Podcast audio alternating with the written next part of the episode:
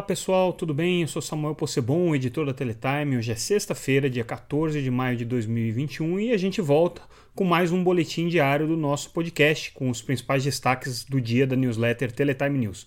A íntegra de todas essas matérias que vocês vão escutar aqui vocês podem encontrar no site www.teletime.com.br e se você ainda não acompanha a Teletime, pode se inscrever também gratuitamente, receber a newsletter e ficar ligado no dia a dia do mercado de telecomunicações. Bom, corre lá no site e faz a sua inscrição. Entre os destaques da edição de hoje, a gente tem várias informações e várias matérias bem importantes aqui. Começa com uma notícia exclusiva que a gente está trazendo sobre o andamento do edital de 5G e análise que o TCU está fazendo. Bom, a novidade que a gente traz aqui é que o TCU fez mais uma diligência, mandou mais uma série de questionamentos agora para a Anatel ele passou então a questionar algumas questões técnicas da Anatel, como critérios de precificação, como é, escolhas de determinados parâmetros para definir os valores do edital e também a ferramenta que a Anatel está utilizando para fazer os cálculos, que é um software que foi desenvolvido pela própria agência em Python. É, é um software muito complexo e o TCU está preocupado com é, a auditabilidade desse software. Então, esse é um questionamento que está sendo feito. As questões que eram colocadas em relação às políticas públicas do edital de 5G permanecem, então o TCU ainda está muito preocupado com a questão da rede privativa, com a questão da rede é, do programa é, Amazônia Conectada, ou PAIS, né, o programa Amazônia é, é, é Sustentável e, e, e Integrada. É, esses questionamentos permanecem.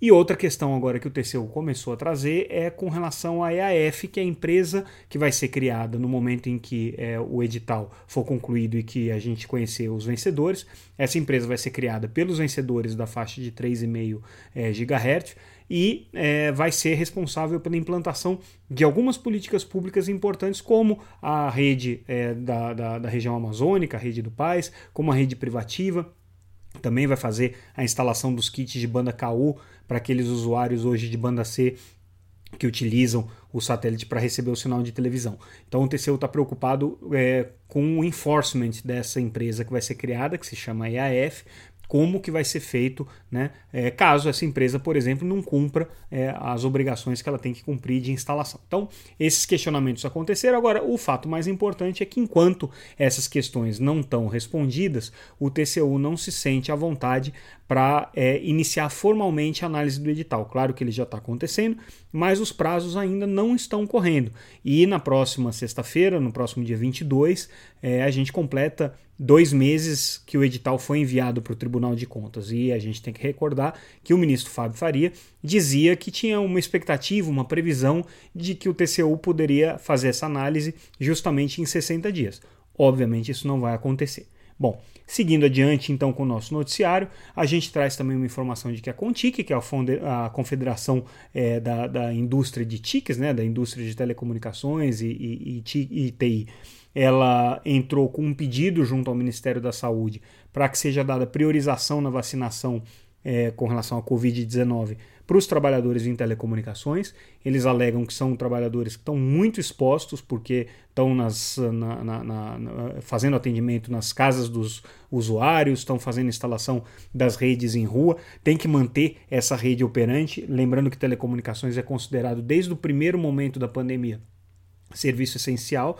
Então, o que a Contic está alegando aqui é que é, precisa ser dada essa prioridade, como foi dada prioridade para outras categorias, como caminhoneiros, como é, professores, profissionais de saúde, nem se fala, né? Mas é, de qualquer maneira a Contic entende que ela, é, o, setor, o setor de telecomunicações merece essa atenção especial. Lembrando, números da Contic, que 50 mil trabalhadores é, do setor de telecom foram infectados pela Covid-19. Se você projeta isso pela, pelo índice de letalidade da doença, né, você teria aí com certeza mais de mil mortos no setor de telecomunicações. Então é, é um setor bastante afetado, por isso esse pedido é, é, improvável que o Ministério conceda, né, porque tem várias categorias que estão pedindo, mas de qualquer maneira fica o registro aí importante. É, hoje foi um dia é, da Oi comentar os dados do balanço que foi publicado na noite de ontem. A gente já trouxe aqui os principais números, né?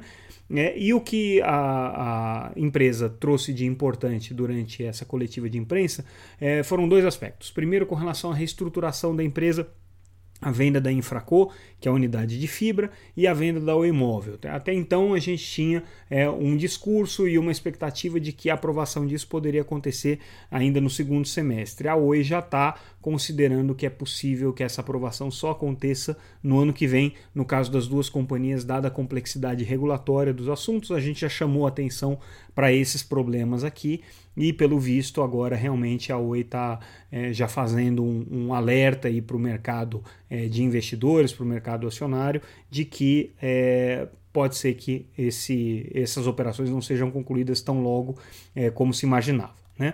É, hoje foi o dia da Algar sair com seus números, né? A gente já viu agora todas as operadoras, as principais operadoras publicando seus balanços.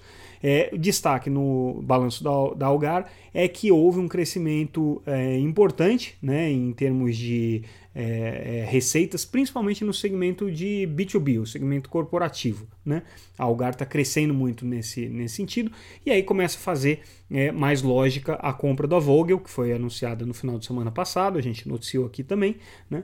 que é uma operadora, é um provedor de, de capacidade no atacado e para mercado corporativo, né? e foi adquirido pela, pela Algar por 600 milhões de reais.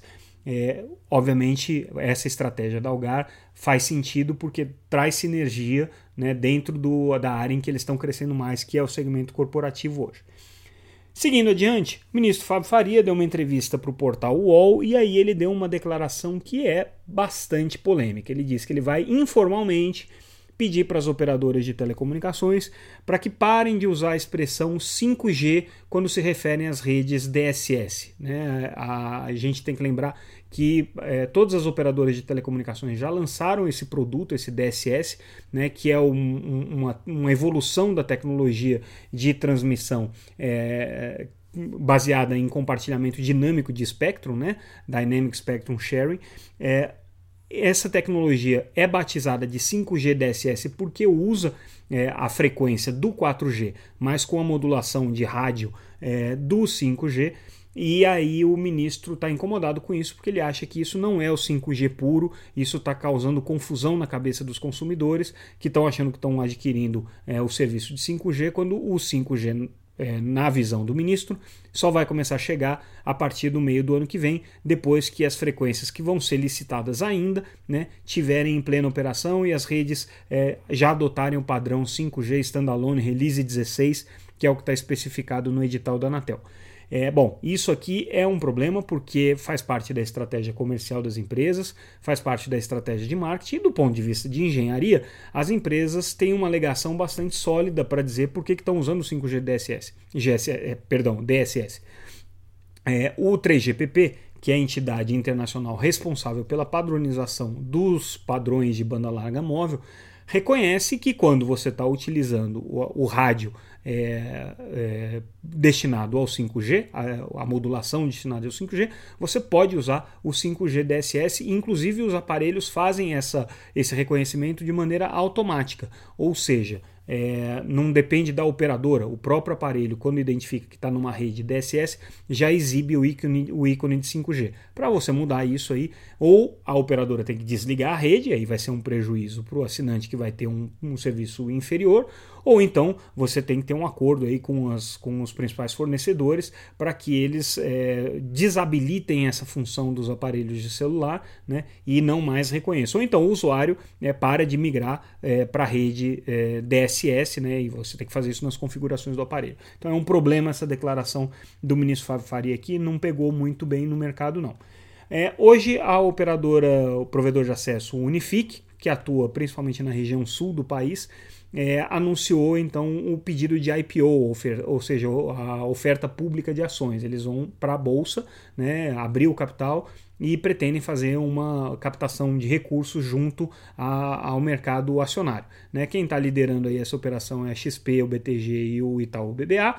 É uma, é uma operação é, que já indica o que vai acontecer agora no segundo semestre. A gente deve ter um movimento de outros provedores de acesso nessa direção também. Já ouvimos, é, ouvimos, ouvimos algumas notícias com relação à BrisaNet indo nesse sentido. Né? É possível que as operadoras aí do, do fundo é, EB Capital também é, caminhem nessa direção. Enfim, a gente já disse aqui que vai ser um segundo semestre é, muito. É, muito uh, movimentado do ponto de vista de estratégias financeiras dos pequenos provedores. Vamos ver o que, que vai acontecer é, agora a partir desse pedido de IPO. É, Voltando um pouco para o balanço da Oi, os comentários que foram feitos hoje durante a coletiva é com relação ao fluxo de caixa da empresa. Tem muita gente preocupada que a Oi está queimando muito caixa para crescer, para poder ativar o seu serviço de banda larga. De fato, isso está acontecendo. A Oi ela tem uma estratégia, né, justamente de se fortalecer em banda larga. E a justificativa que eles deram hoje é que eles acham que é, a partir de 2022 começa um período de transição, já com alguma estabilização de capex, lembrando que daí você já vai ter a, a infra é, é, Co, né, a operadora destinada aí ao mercado de, de, de fibra que vai ficar com a infraestrutura da Oi operando e fazendo os investimentos, então a Oi passa a ser simplesmente uma contratante dessa capacidade. Então ela acredita que o ano que vem já se estabiliza essa questão da necessidade de investimentos, ela vai parar de queimar a caixa e aí ela começa a colher os resultados dessa estratégia. Já indo para o final do nosso noticiário, hoje o Ministério das Comunicações anunciou que o Brasil integrou o projeto do cabo submarino Humboldt, que vai fazer a ligação aqui da América do Sul até a Oceania. Né? Então o Brasil vai ser parte aí desse consórcio, vai ter alguns benefícios. É, e algumas notícias é, relacionadas aqui às nossas atividades. A gente tem na próxima segunda-feira, dia 17, um evento que é organizado pela Teletime em parceria com a Huawei, e esse evento vai discutir o mercado de 5G para provedores de acesso. A gente tem a presença no evento do Carlos Baigorre, que é conselheiro da Anatel, foi relator do, do edital de 5G, o CEO da Sumicity, o Alexandre Lovecchio, a gente vai ter também o CEO da Brisanet, o José Roberto Nogueira, a, a executiva head de Telecom, Mídia e Tecnologia da Deloitte, a Márcia Ogawa Matsubayashi, e também o diretor da Huawei, Carlos Lauria, vão participar desse evento. Ele é gratuito, a inscrição é grátis.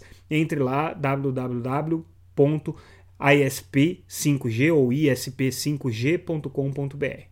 É isso, pessoal. Ficamos por aqui então com o noticiário de hoje. Amanhã a gente volta com mais destaques. Esse final de semana também a gente tem uma edição especial, como sempre. Fique ligado então no podcast Teletime e acompanhe as nossas notícias pelo site. Até mais e a gente volta em breve.